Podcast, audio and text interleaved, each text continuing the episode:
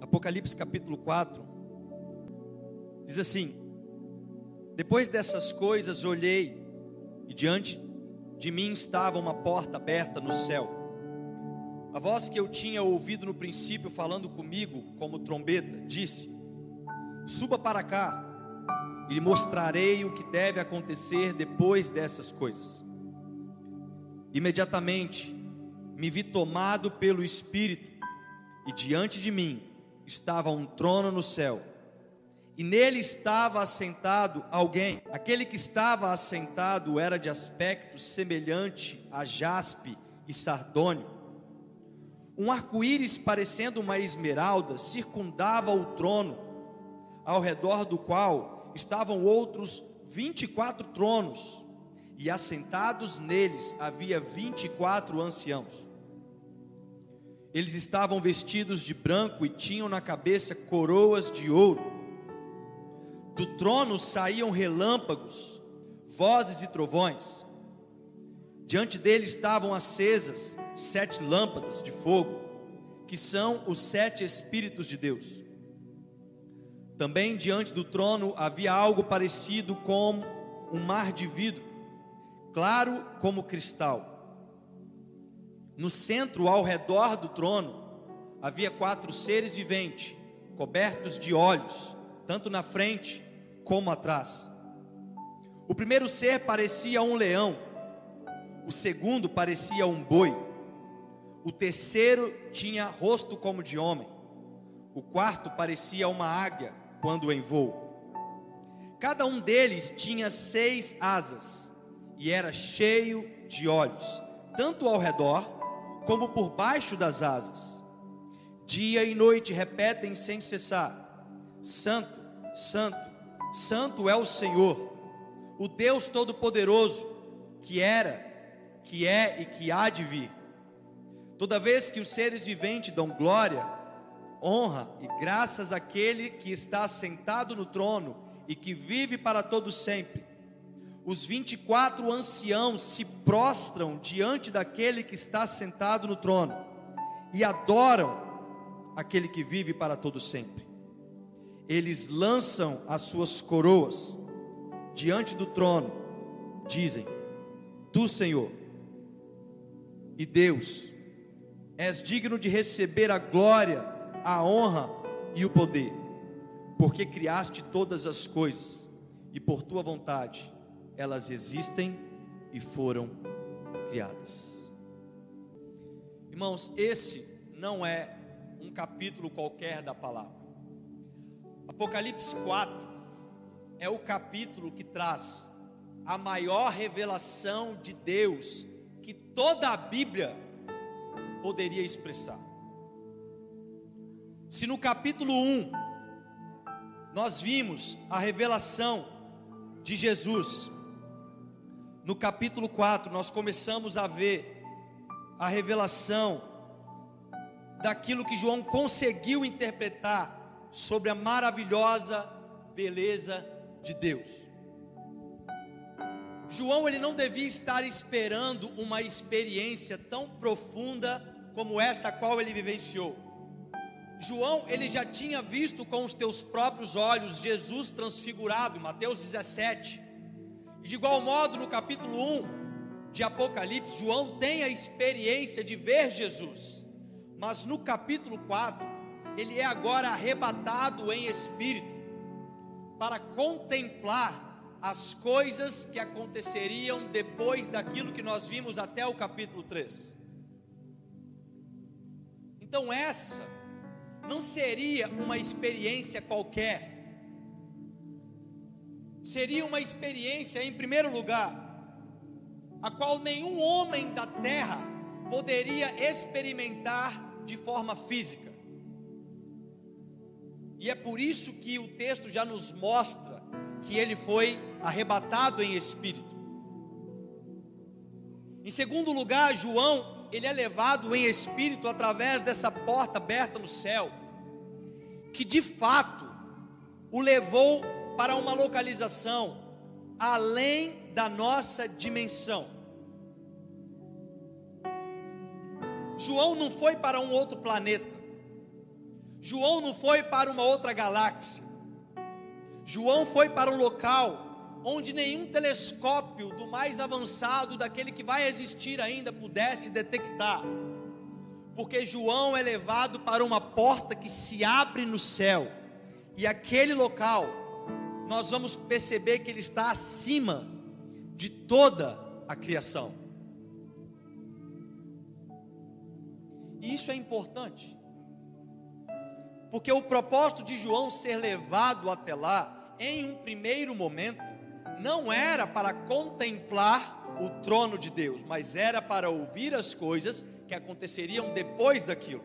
Daquilo que nós vimos, as sete cartas, depois que nós vimos já no capítulo 1, 2, 3 de Apocalipse.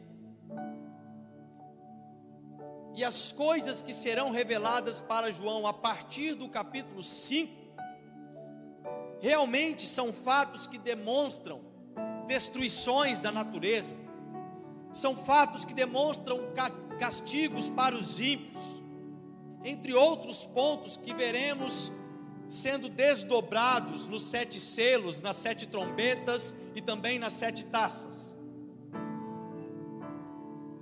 Porém, irmãos, a percepção que não podemos deixar de ressaltar é que Deus mostra isso para João no local do seu trono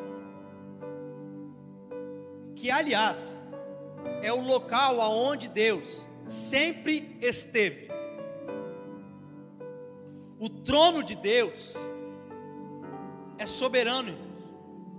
O trono de Deus é eterno, e isso vai trazer para nós sobre a transcendência de Deus. E o que, que significa a transcendência de Deus? Significa que Deus, Ele não está limitado pelas coisas. Deus não é limitado pela criação. Deus, ele é um ser separado da criação, um ser separado da história. Deus é superior a qualquer tipo de condição que nós pudéssemos imaginar. A Bíblia começa revelando a absoluta transcendência de Deus sobre todas as coisas, sobre todas as suas criaturas. Porque em Gênesis vai mostrar que ele chama o mundo à existência somente através da sua palavra. Em Salmos 33, do versículo 6 e 9, ele vai dizer: Ele ajunta as águas do mar, como no montão, põe os abismos em depósitos. Tema toda a terra ao Senhor, temam-no todos os moradores do mundo, porque falou, foi feito, mandou e logo apareceu. A grandeza de Deus é algo incomparável. E as coisas criadas por Deus estão diante dele. Nada da criação está acima de Deus. O profeta Isaías vai dizer no capítulo 40, no verso 12 ao 17: falando sobre Deus da seguinte forma: Quem mediu as águas na concha da mão, ou com o palmo definiu os limites dos céus?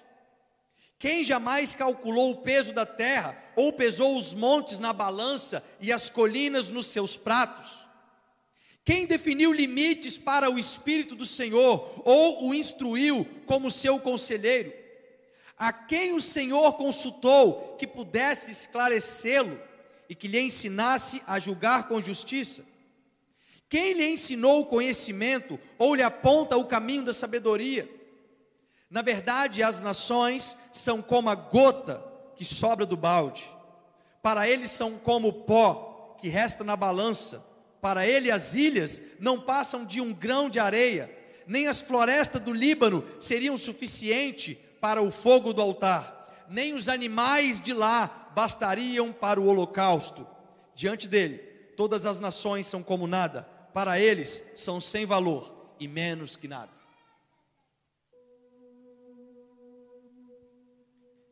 A transcendência de Deus nos faz lembrar que há algo mais elevado do que os seres humanos.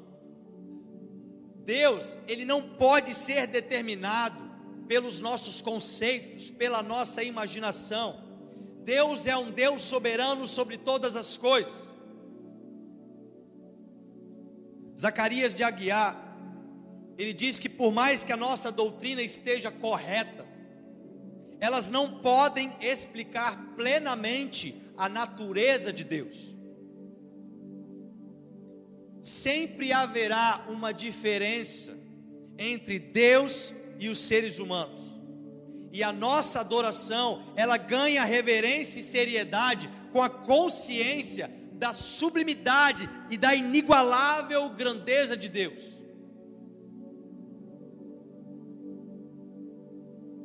Isso confirma que o que está entre nós e Deus não é somente um fator espiritual. Aquilo que está entre nós e Deus não é somente aquilo que foi colocado em questão do pecado, mas existe também algo metafísico, algo que nenhum cientista do mundo poderia explicar. É uma dimensão que não temos conhecimento, é uma dimensão que nós só temos condições de imaginar, porque ele revelou algo para João.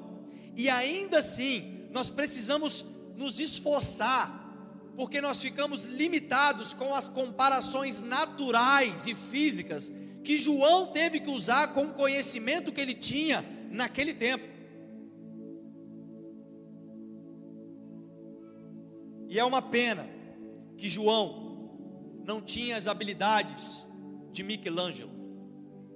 É uma pena que João não tinha as habilidades de um Leonardo da Vinci, ou do nosso querido Natan, que na sala de oração tentou propagar um pouco de Apocalipse 4 neste quadro, em uma arte profética.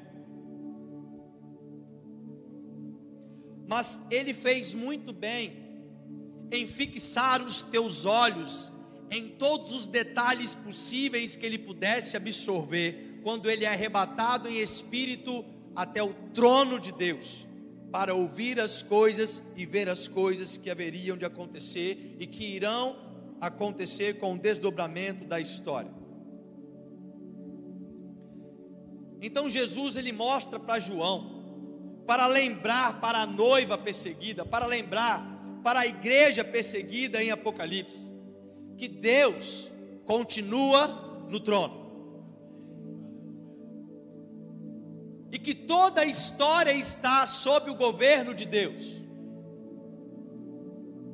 Hernandes Dias Lopes, ele vai afirmar que o destino da igreja não está nas mãos de homens. O destino da igreja não está na mão da história. O destino da igreja está nas mãos de Deus. Quando Jesus estava sendo crucificado, para ser pago como redenção pelos nossos pecados. Deus estava no mesmo trono. Quando Jesus vier buscar a tua igreja, Deus continua sentado no trono. Quando a terra se desenrolar diante de perseguições e tribulações, entre outras coisas que são descritas em Apocalipse, problemas climáticos, terremotos, quando a terra tremer, quando pessoas morrerem por causa dos selos que serão desatados, Deus continua sentado no trono, porque a história está nas mãos dele. Como diz Russell Shedd, antes de morrer, ele fala uma frase: Fique tranquilos, eu li toda a Bíblia. No final, tudo vai ficar bem. O trono é uma simbologia da soberania inabalável de Deus. Irmãos, das 67 passagens do Novo Testamento que fala a palavra trono, 47 delas estão em Apocalipse e 12 estão somente no capítulo 4. O capítulo 4 é um capítulo que quer falar sobre o trono de Deus tudo que João vê é referenciado com o trono de Deus. João vê algo sobre o trono, João vê algo ao redor do trono, João vê algo a partir do trono, João vê algo diante do trono. Isso mostra que Deus é quem governa todo o universo do seu trono. E que o centro de todas as coisas estão em Deus.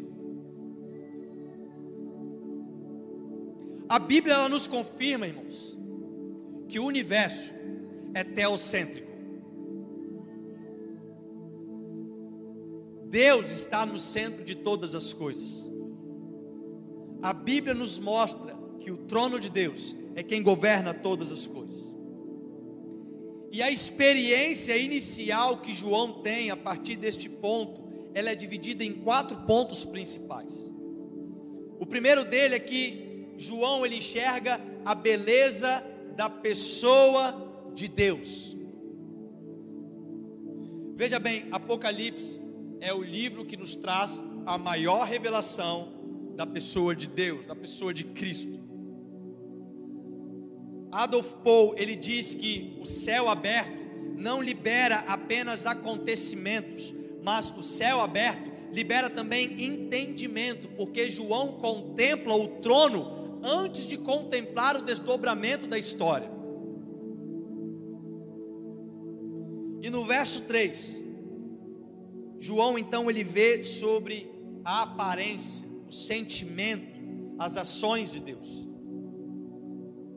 No verso 3 ele diz o seguinte: E o que estava assentado era na aparência semelhante à pedra de jaspe e sardônio, e o arco celeste estava ao redor do trono e parecia semelhante a esmeralda texto ele demonstra que João, de fato, não conseguiu enxergar a pessoa de Deus. João enxergou luz. O que João teve de percepção foi muita luz. Algo que brilha diante dos seus olhos. E ele classifica esta percepção luminosa com pedras nobres que faziam parte do seu conhecimento daquela época. Pedra de jaspe, que é a pedra mais cristalina, a mais pura, sem nenhuma poluição.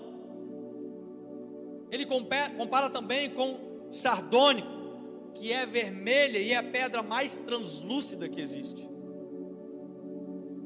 Então João ele enxerga beleza e abundância de luz. A pedra branca representa a santidade de Deus. A pedra branca representa a pureza de Deus. Já a pedra vermelha representa o juízo de Deus, porque Deus, ele é santo e justo. E ele diz que ao redor do trono ele enxerga um brilho como de um arco-íris, mas não é um arco-íris conforme aquele que nós conhecemos, mas ele classifica como um arco-íris que parecia com esmeralda. Irmãos, Deus criou o arco-íris após o dilúvio. Em Gênesis no capítulo 9, no versículo 13 ao 14, Deus faz uma aliança dizendo que ele jamais novamente destruiria a terra com o dilúvio, e a aliança dele é confirmada através da criação do arco-íris. Então hoje, Todas as vezes que nós temos dias de tempestades, de chuvas fortes, quando a tempestade vai embora e o sol aparece, o que nós enxergamos é a aliança de Deus. Nós vemos essa aliança. Sempre que vem uma tempestade, após a tempestade, nós vemos o arco-íris como sinal de aliança. Mas o que João enxerga é algo contraditório, porque João enxerga o arco-íris antes de ouvir o desenrolar das tempestades que aconteceriam na terra. E isto é uma prova clara que Deus está falando com a igreja: olha, eu tenho uma aliança com vocês.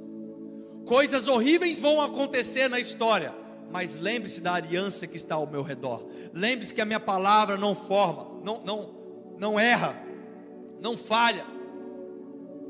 Ele vê que nosso Deus, ele é um Deus de aliança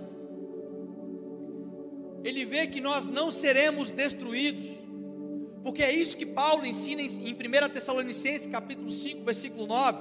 ele diz: Porque Deus não nos destinou para a ira, mas para recebermos a salvação por meio do nosso Senhor Jesus Cristo.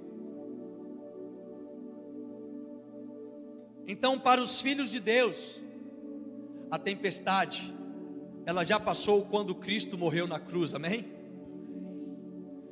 Para aqueles que são salvos em Jesus, todas as coisas foram resolvidas na cruz.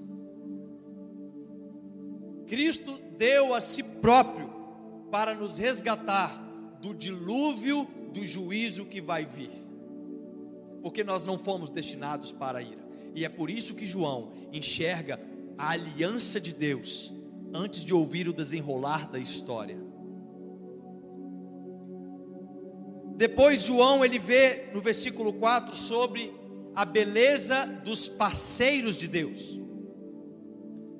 Ele diz: ao redor do qual estavam outros 24 tronos, e assentados neles havia 24 anciãos. Eles estavam vestidos de brancos e tinham na cabeça coroas de ouro. João enxerga agora 24 tronos que estão ao redor do trono de Deus. E em cada trono, João enxerga um ancião, que totaliza 24 anciãos. A grande maioria dos teólogos de todos os tempos interpreta que os 24 anciãos, os 24 tronos, está vinculado com a igreja de Cristo. Doze anciãos representaria a igreja do Antigo Testamento, as doze tribos. E os demais doze anciãos, que totalizam 24, representam a igreja do Novo Testamento, os doze apóstolos. Lá em 1 Crônica, no capítulo 24, nós vamos ver que os sacerdotes eram divididos em 24 turnos. É como se estivesse representado ali exatamente as doze tribos e os doze apóstolos. As doze tribos representando a igreja do Antigo Testamento e os doze apóstolos representando a igreja do Novo Testamento. Mas estes 24 anciãos possuem os tronos, mas João enxerga que eles se prostram e lançam as suas coroas diante do trono de Deus. E ele enxerga, ele enxerga algo além. Ele vê que eles estão de vestes brancas. E nós aprendemos em Apocalipse, no capítulo 3, versículo 5, nós vimos que a promessa aos vencedores da carta enviada para a igreja de Sardes seriam que estes seriam vestidos de branco. E eles seriam reconhecidos diante do Pai. Então, os 24 anciãos, estão assentados, confirmando a promessa de Apocalipse 3, versículo 26, onde na igreja de Tiatira foi prometido que os vencedores receberiam autoridade para julgar a terra junto com Cristo. Vejam que as informações começam agora a fazer sentido. João, em um primeiro momento, envia cartas para exortar a igreja, e de repente, no capítulo 4, ele é levado aos céus e ele começa a vivenciar em espírito aquilo que vai acontecer quando Jesus vier em glória. Os 24 anciãos não são anjos, são homens remidos por Jesus. Então, os parceiros de Deus é visto por João como a igreja entronizada, vestida adequadamente, coroada, porque ele diz que aquele que perseverar, dar-te-ei a coroa da vida. Tudo aquilo que é colocado para as sete igrejas é de uma certa forma agora manifestado através dos 24 anciãos que representam a igreja de Cristo. Então no verso 5, João agora vê sobre a beleza do poder de Deus. Ele diz: Do trono saíam relâmpagos, vozes e trovões. Diante dele estavam acesas sete lâmpadas de fogo, que são sete Espíritos de Deus. O trono de Deus, ele também demonstra o seu juízo. João ele enxergou um arco-íris antes do juízo. Mas o juízo também foi visto. Quando João percebe relâmpagos e trovões saindo, emanando do trono de Deus, isso evidencia a justiça de Deus será feita. Irmãos, o juízo de Deus também é uma manifestação de amor. Quando Deus julga o ímpio, quando Jesus vier em glória, isso é uma manifestação de amor por aqueles que creram em Jesus. As sete taças que representam a ira de Deus que será derramado sobre a terra, sobre os ímpios, e não sobre os santos, não sobre os escolhidos, e sim sobre os ímpios. Ela é dita lá em Apocalipse 16, no versículo 5 e 6, o seguinte: Então ouviu o anjo que tem autoridade sobre as águas dizer: Tu és justo, tu, o santo, que és e que eras, porque julgastes estas coisas pois eles derramaram o sangue dos seus santos e dos teus profetas, e tu lhes deste sangue para beber como eles merecem. Aquilo que o anticristo e a Babilônia, a falsa meretriz, vai fazer com a igreja através da perseguição na tribulação. Quando eles forem julgados através das sete taças, eles estarão recebendo o juízo de Deus, e nós, os santos, estaremos sendo agora, vendo agora uma manifestação do amor de Deus. E isso não significa, irmãos, que Deus é mau, mas significa que Deus é justo. O tempo da graça ainda transborda misericórdia, amém? Mas aqueles que não reconhecerem a Jesus como seu Senhor, aqueles que não compreenderem o chamado da graça, aqueles que não manifestarem a sua vida como servos de Deus, aqueles que não confessarem que Jesus Cristo é o Senhor e que Deus ressuscitou ele dentre os mortos, como diz Romanos 10, versículo 9 e 10, para serem salvos, estes serão julgados com o juízo de Deus. Mas a graça sempre antecede o julgamento. A primeira vinda de Jesus manifesta exatamente a graça de Deus, a misericórdia de Cristo. Mas a segunda vinda de Cristo representa o juízo para esta terra. Para nós santos, é o grande momento, é o ápice da nossa fé sendo materializado. Mas para aqueles que não compreenderam a primeira vinda, será um momento de desespero, será um momento onde eles serão julgados, e ninguém poderá se esconder deste julgamento. Diante do trono, João também viu sete lâmpadas de fogo, que a própria palavra diz aqui no capítulo 4 que são sete Espíritos de Deus.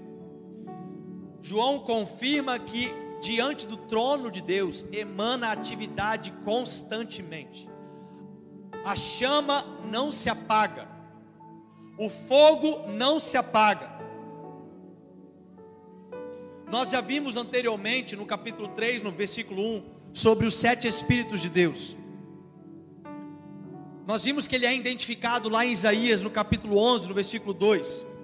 O Espírito do Senhor repousará sobre ele, o Espírito que dá sabedoria, entendimento, o Espírito que traz conselho e poder, o Espírito que dá conhecimento e temor do Senhor. E por fim, João vê agora no verso 6 a beleza da presença de Deus. Seguinte: também diante do trono havia algo parecido como um mar de vidro, claro como cristal. No centro, ao redor do trono, havia quatro seres viventes, cobertos de olhos, tanto na frente como atrás. Um mar de vidro que é claro como cristal. Esta referência é uma aplicação que nos mostra um contraste com aquilo que é dito pelo profeta Isaías, no capítulo 57, no verso 20, quando ele diz que: Mas os ímpios são como o mar agitado, incapaz de sossegar e cujas águas expelem lama e lodo. Mas diante de Deus vai haver um mar de cristal, o mar que representa a pureza dos teus santos, o mar que representa santidade. Diante do trono de Deus, o mar cristal, ele representa esta santidade. Não há sujeira diante de Deus. Não há nada feio diante do trono de Deus. Não entra pecado diante da presença ou ao redor de Deus. Porque Deus não se associa com o mal. Mas após ver o mar de cristal, e espero que tenha onda. É uma pena que ele não falou, né? E tinha boas ondas. Mas após ver o mar de cristal, João ele começa a falar dos quatro seres viventes e aí o caldo começa a engrossar.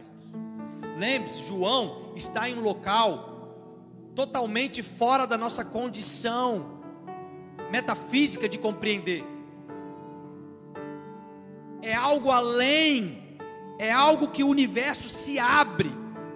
Aqui o Natan lhe fez uma, uma, uma porta no meio do universo, um portal, e João ali, ele entra naquele portal.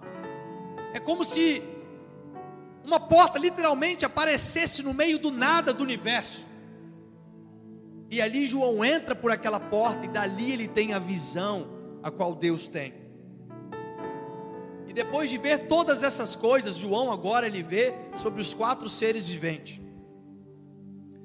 Clarismundo Batista, ele diz que assim como os querubins e os serafins que assistem na presença de Deus, estes quatro seres viventes representam seres que guardam santidade e glorificam o Criador.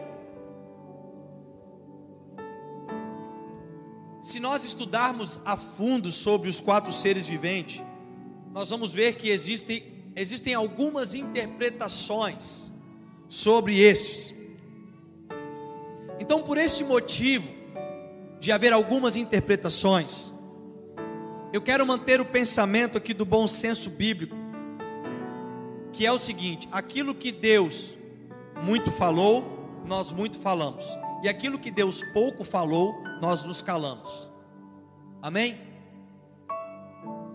Mas isso não impede de trocar o nosso foco, de ao invés de interpretar sobre os quatro seres viventes, poder visualizar e avaliar o que eles viam e o que eles faziam, que é o que está escrito no texto bem esclarecido.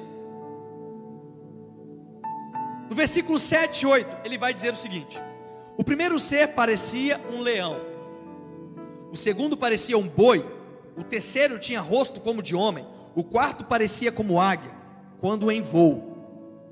Cada um deles tinha seis asas e eram cheios de olhos, tanto ao redor como por baixo das asas. Dia e noite repetem sem cessar: Santo, Santo, Santo é o Senhor, o Deus Todo-Poderoso, que era, que é e que há de vir. Irmãos, são seres viventes que com certeza nós temos dificuldades de imaginar. Um ser com cara de boi, seis asas, olhos para todos os lados. Como disse anteriormente, nós estamos falando de algo que acontece além da nossa dimensão, da nossa condição tridimensional. É uma quarta dimensão, é algo espiritual, é algo desconhecido ao homem. Então eu quero tentar imaginar, fazendo aplicações que possam caber na nossa mentalidade. Eles são seres que possuem seis asas, e em cada asa possui diversos olhos, tanto ao redor das asas, quanto por baixo, quanto por cima, quanto na frente destes seres, quanto atrás destes seres. Isso confirma para a gente que os quatro seres viventes que estavam ao redor do trono tinham uma visão de 360 graus, ou muito além de 360 graus. Essa era uma visão que eles tinham, uma visão completa, sendo feita por diversos ângulos diferentes. Imagine diversos ângulos de 360 graus. Isso é a visão que eles tiveram, que eles tinham, que eles têm. Agora imagine comigo que é o que eu creio que é o mais importante desta passagem dos quatro seres viventes para nós hoje. Irmãos, quantos aqui já tiveram aquela sensação de, de chegar em um local, uma praia bonita, uma fazenda bonita, um local com uma vista linda, sabe? Eu, graças a Deus, Deus já me deu a oportunidade de viajar para alguns lugares do mundo, para alguns países extremamente bonitos, e por algumas vezes eu parei em locais e fiquei sem palavras. Por algumas vezes eu parei em locais tão belos que a única coisa que eu podia fazer era ficar parado e contemplando. Quantos de nós, às vezes, nos chegamos em um local e, e olhamos uma beleza tão incrível e falamos: Uau, que lugar lindo, que lugar maravilhoso. Ou quantas vezes você chega aqui na igreja e olha para o seu pastor e fala: Uau, que pastor lindo, que pastor belo. Só que diferente dos seres viventes que estão ao redor do trono, eles estão com milhares de olhos. Preste atenção. Eles estão com milhares de olhos ao redor. E para onde quer que eles olhavam em direção daqueles 360 graus, a palavra diz que dia e noite ele só tem uma manifestação que é repetir: Santo, Santo, Santo, Santo, o Deus Todo-Poderoso que era e que há de vir. As seis asas que os quatro seres viventes não era simplesmente para voar, mas com certeza algumas delas devia ser também para tentar cobrir-se diante da glória de Deus. Mas quando eles se cobriam, eles enxergavam a glória de Deus de novo e eles continuavam dizendo: Santo, Santo, Santo, Deus Todo-Poderoso. E aí no versículo 9 ao 11, vai dizer o seguinte: toda vez, ou seja, o tempo inteiro, que os seres viventes dão glória, honra e graças àqueles que, àquele que está sentado no trono e que vive para todo sempre. Os 24 anciãos, que são homens com dois olhos, que não têm a mesma visão que os quatro seres viventes, mas todas as vezes que os quatro seres viventes glorificam a Deus, os 24 anciãos se prostram diante daqueles que está sentado no trono e adoram aquele que vive para todo sempre eles lançam as suas coroas diante do trono e dizem: Tu, Senhor, és o nosso Deus, digno de receber a glória, a honra e o poder, porque criaste todas as coisas e por tua vontade elas existem e foram criadas. Não existe nenhuma necessidade para nós quando nós descobrimos a a alegria de enxergar a oportunidade de adorar a Deus. Os quatro seres viventes, com os seus poderes de seres viventes, eles voam, eles devem ser fortes, eles devem ser algo extremamente lindo, inclusive de se ver, apesar de na nossa mente ser como se fosse uma aberração da natureza, mas devem ser seres lindos mas os quatro seres viventes não têm prazer em mais nada a não ser contemplar aquele que está no trono e dizer que ele é santo. Existem quatro seres viventes, irmãos, dotados de uma visão infinitamente maior do que os 24 anciãos que representam a igreja, amém? Os 24 anciãos representam a igreja, representam a nós. E estes, quando lembram, quando ouvem os 24 anciãos, eles automaticamente, eles começam a, a, a fazer aquilo, que é a única coisa que nós deveríamos estar fazendo, adorando a Deus sobre todas as coisas.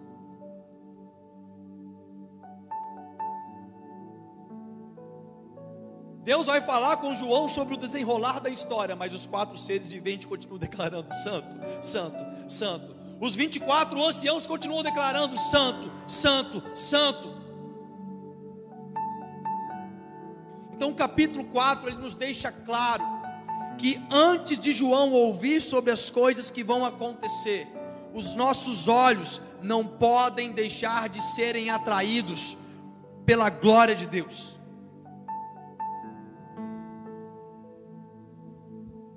Existe algum dia, irmãos, existe algum dia que nós iremos ver, e isso não somente vai tirar o nosso fôlego, isso não somente vai nos impactar, que nós vamos ficar sem reação. Existe algo que um dia nós vamos ver, que vai nos fazer adorá-lo de forma incessante.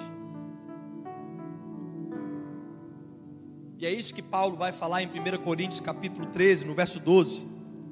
Ele diz: Agora, pois, vemos apenas um reflexo obscuro, como em um espelho, mas então veremos face a face. Agora conheço em parte, então conhecerei plenamente, da mesma forma como sou plenamente conhecido.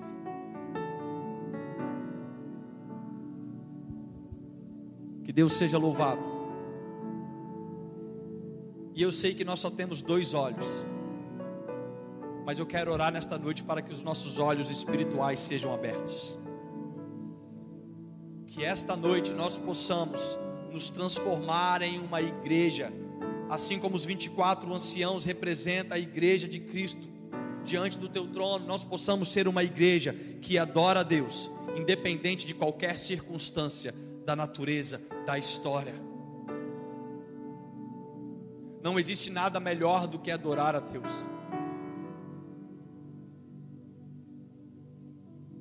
Eu não sei qual tipo de problema você tem enfrentado na sua vida. Eu não sei qual tipo de circunstância você tem enfrentado. Eu não sei qual tipo de, de problemática os teus olhos têm enxergado, mas nesta noite eu quero clamar para que você possa fechar os teus olhos carnais e abrir os teus olhos espirituais e contemplar a glória de Deus e declarar que Ele é santo, e declarar que Ele é bom, e declarar que Ele é o Deus Todo-Poderoso. Que hoje você possa literalmente ter uma vida guiada por esta visão espiritual do trono de Deus. Deus nos abençoe. Que possamos ser encorajados a viver nesta essência. Vamos ficar de pé.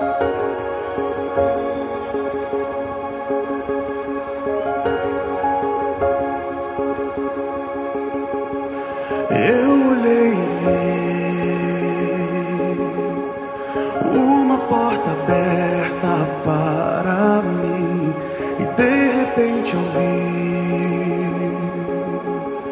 som que me dizia: sobe aqui, vem me ver, vem me